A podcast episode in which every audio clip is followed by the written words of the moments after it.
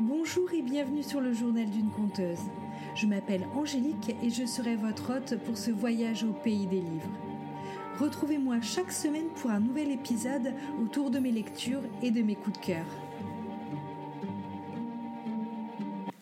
Aujourd'hui, on se retrouve avec un update de mes lectures de mars 2022. Donc euh, ce mois-ci, j'ai lu 7 livres euh, et même si je n'ai pas participé au challenge Mars au féminin, je me suis rendu compte euh, qu'en fait 6 de mes lectures ont été écrites par des femmes. Donc l'un dans l'autre, indirectement, on peut dire que j'ai peut-être participé un petit peu quand même. Euh, et au-delà d'avoir été écrit par des femmes, certains livres sont consacrés à des thèmes forts ou chers à mon cœur, comme La chasse aux sorcières, euh, l'histoire d'une femme forte, le lien avec la nature ou encore euh, un roman où on parle des relations familiales. Mais c'est parti.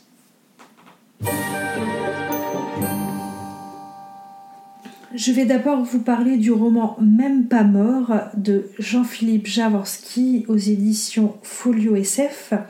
Donc c'est le tome 1 d'une trilogie, donc la trilogie des rois du monde. Et donc ce roman, c'est l'histoire de Bélovèze, fils de Sacrovèze, roi des Turons.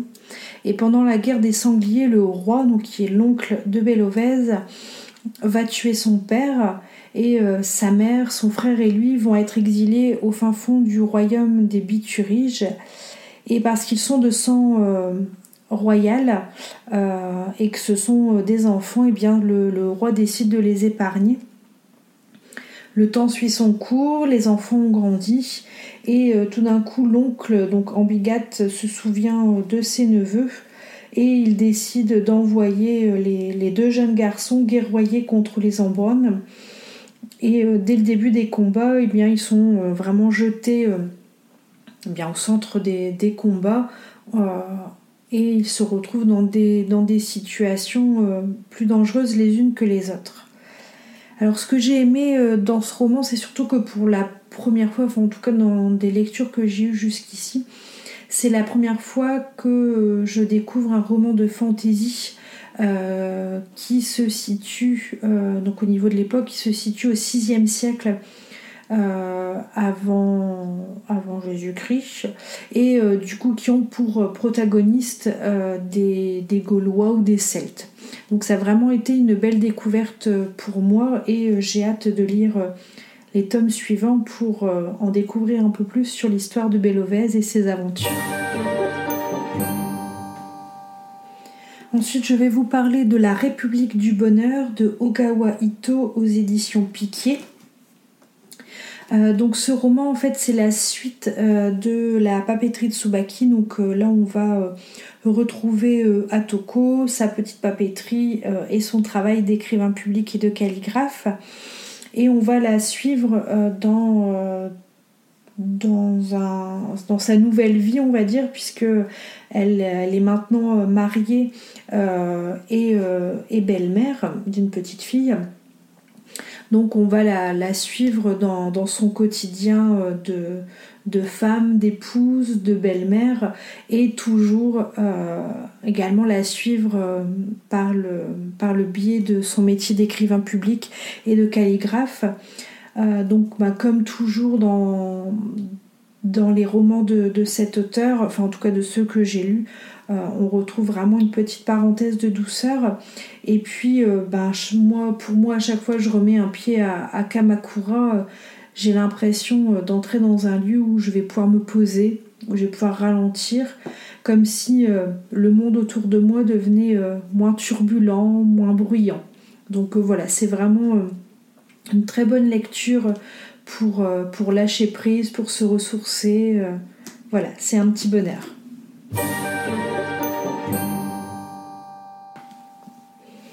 Alors le suivant, c'est le roman Moi, j'ai pas le cancer de Christine Hainaut. Alors lui, je ne vais pas m'étendre sur le sujet puisque la semaine dernière, je vous ai déjà fait une, chronique sur ce roman. Donc euh, voilà, si vous voulez en, savoir un petit peu plus et euh, découvrir ce livre, euh, n'hésitez pas à écouter l'épisode de la semaine dernière.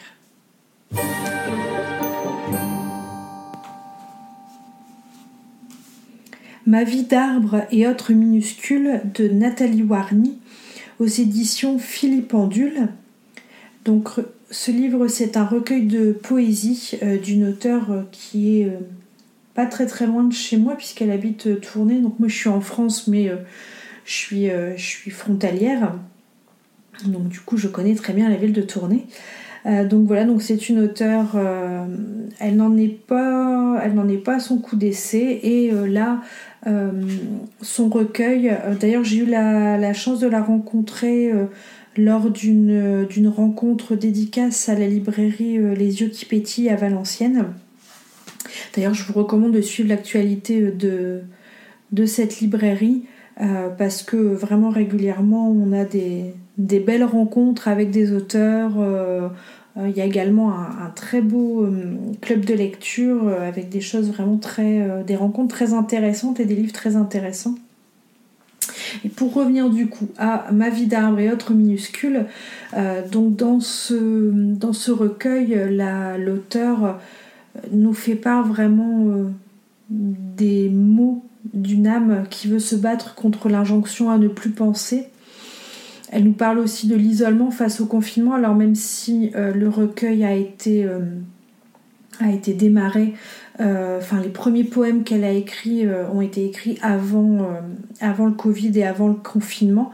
mais voilà, ça a quand même fait, quand même fait écho avec, avec ce quotidien. Et puis après, une partie des, des, des, poèmes ont été écrits, eux, par contre, pendant, pendant le confinement. À savoir qu'il y a une petite particularité, alors moi qui m'a énormément plu, c'est que dans ce recueil, on a une partie des poèmes qui nous sont euh, euh, donnés de manière euh, manuscrite, c'est-à-dire que ce n'est pas dactylographié, pas une écriture à, l'ordinateur, on va dire. Une partie des, poèmes ont été gardés sous un format d'écriture manuscrite et pour ma part, ça a donné un, un petit, une petite chose supplémentaire à la lecture de, ces poèmes-là. Donc euh, vraiment euh, une, très bonne idée. Et aussi euh, l'auteur nous partage au fur et à mesure dans le, dans le recueil quelques-unes de ces, de ces illustrations, de ces peintures, je crois. Si je ne dis pas de bêtises, je crois que ce sont des, peintures. en tout cas, quelques-unes de, de, ces créations en lien en lien avec ses poèmes euh, et avec les, émotions qu'elle a très certainement euh, ressenties euh, lors de l'écriture de ses poèmes.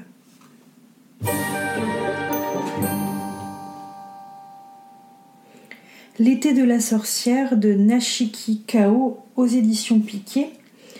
Donc ce roman, c'est l'histoire de Mai, qui est une, une, jeune fille de 13 ans et qui va refuser de retourner au collège euh, alors ce n'est jamais dit durant tout le roman, mais on suspecte quand même qu'il y a du, harcèlement scolaire, euh, même si ce n'est jamais euh, prononcé ou écrit par aucun des personnages. Et donc du coup, May va partir dans séjourner pendant, euh, alors je ne sais plus, c'est quelques semaines ou quelques mois, enfin voilà, pendant un petit temps, elle va partir séjourner chez mhm. sa grand-mère, euh, qui est euh, d'origine anglaise, puisque sa maman est du coup anglo-japonaise. Et cette grand-mère va vraiment lui faire ben, redécouvrir la, la nature, le lâcher-prise c'est vraiment. Euh, ça va vraiment être pour mai un, séjour où ça va être une parenthèse dans euh, le rythme effréné euh, de, sa vie et de la ville, parce qu'on voit vraiment le. le alors, c'est pas le comparatif, mais. On voit vraiment les différences entre une vie à la ville et là la vie dans, dans la campagne japonaise, loin de tout, euh, et euh, où euh, vraiment May va pouvoir reprendre ses marques et trouver le, sanctuaire dont elle avait besoin. D'ailleurs, elle va même trouver un endroit en particulier qui va devenir, elle l'appelle comme ça, son sanctuaire, donc un, lieu vraiment à soi, à, elle, où elle peut se, poser et se ressourcer quand elle a besoin. Euh, donc euh, voilà, c'est euh, comme beaucoup de livres d'auteurs japonais que j'ai lus ces derniers mois, c'est comme toujours une, une parenthèse de douceur, mais voilà, avec quand même euh, de manière sous-jacente, même si c'est jamais euh, prononcé, même si on n'en parle pas directement. Euh, mais voilà, c'est un roman où on parle indirectement aussi du coup du, harcèlement scolaire et où on parle aussi des relations familiales qui peuvent être plus ou moins distendues avec des, des, points de vue et des vécus différents qui peuvent parfois créer des, différences euh, et, des, et fêlures dans, dans les relations euh, entre euh, une mère et sa fille ou entre une grand-mère et sa, et sa petite fille. Et pour conclure, je vais vous parler de Le livre des sorcières de Ebishi Maki aux éditions Glénat. Donc il y a pour l'instant euh, le volume 1 et le volume 2 qui sont sortis. Je ne pense pas que le volume 3 soit déjà sorti. Et euh, donc en fait, dans, euh, dans ces deux tomes, on va suivre Jean Huillère, donc, qui est un médecin à l'époque de, de, la chasse aux sorcières. Et on va suivre un petit peu ben, son, son point de vue, son ressenti sur, euh, sur ce que sont euh, les, sorcières et comment les comment les combattre ou comment les soigner, puisque pour lui, alors sans, sans, trop spoiler, mais lui est totalement contre justement la chasse aux sorcières. il a plutôt un point de vue, ben, on va dire médical, où pour lui, voilà, c'est plus lié à, à une, une maladie euh, qu'autre chose, même si le côté religieux et diabolique est quand même présent, euh, puisque pour lui il y a deux sortes de sorcières, les personnes en, effet euh, vraiment malades, mais du coup la maladie sera une porte ouverte pour le diable qui du coup engendrerait comme, comme conséquence que la femme remet en cause sa foi. Et après, il y a également pour lui quand même les, euh, les vraies sorcières qui sont euh, fondamentalement euh, mauvaises. donc voilà, après c'est son point de vue, c'est le point de vue d'un médecin qui a vraiment existé à l'époque de, la chasse aux sorcières, qui a vraiment combattu qu'il a vraiment combattu euh, à l'époque avec ses moyens, ses connaissances euh, et ses croyances. Mais euh, en tout cas pour moi ça a été une, porte ouverte aussi à renouveler mon intérêt justement sur la chasse aux sorcières et à me, à me documenter, à écouter d'autres podcasts, à lire des articles, à acheter d'autres, à lire d'autres livres euh, sur, euh, sur la thématique de la chasse aux sorcières et des sorcières de manière générale, c'est-à-dire même, euh, même les sorcières de notre époque, on va dire, et vraiment de, de travailler sur, sur cette thématique-là. D'ailleurs, je pense peut-être, sans trop m'avancer, mais je pense que je ferai prochainement un, un, épisode avec mes lectures lié à, la chasse aux sorcières ou à l'image de la sorcière de manière générale. Et du coup euh, voilà un petit peu en parlant un petit peu aussi de féminisme. Euh, donc euh, voilà j'espère que, ça, vous, ça vous intéressera. N'hésitez pas à me le préciser d'ailleurs en commentaire si c'est un sujet qui vous intéresse également ou pas. Si vous avez vous-même lu des livres sur, sur le sujet ce que vous en pensez euh, un petit peu, voilà, je suis toujours ouverte aux discussions, que ce soit autour de, mes lectures ou des thèmes qui sont, euh, qui sont abordés. Voilà, on a fait le tour de, mes lectures, donc de mes sept lectures euh, du mois. Comme d'habitude, je vous mets en note d'épisode euh, tous les liens, toutes les références des différents livres que, je vous présente et euh, je vous les indique aussi également sur, sur mes réseaux sociaux, notamment sur Facebook et sur Instagram. Donc n'hésitez pas si, si vous voulez récupérer euh, une partie de, ces références. Si vous n'avez pas de, stylo ou de quoi noter euh, sous la main à l'écoute de cet épisode, n'hésitez pas euh, à revenir sur ma, page Facebook ou mon compte Instagram. Donc c'est Lily Gaelian. vous retrouverez toutes les informations nécessaires et comme toujours, si vous avez envie de, discuter autour de ces lectures ou de partager vos propres lectures, n'hésitez pas à, me laisser des commentaires pour qu'on puisse en discuter. Merci à vous d'avoir écouté cet épisode.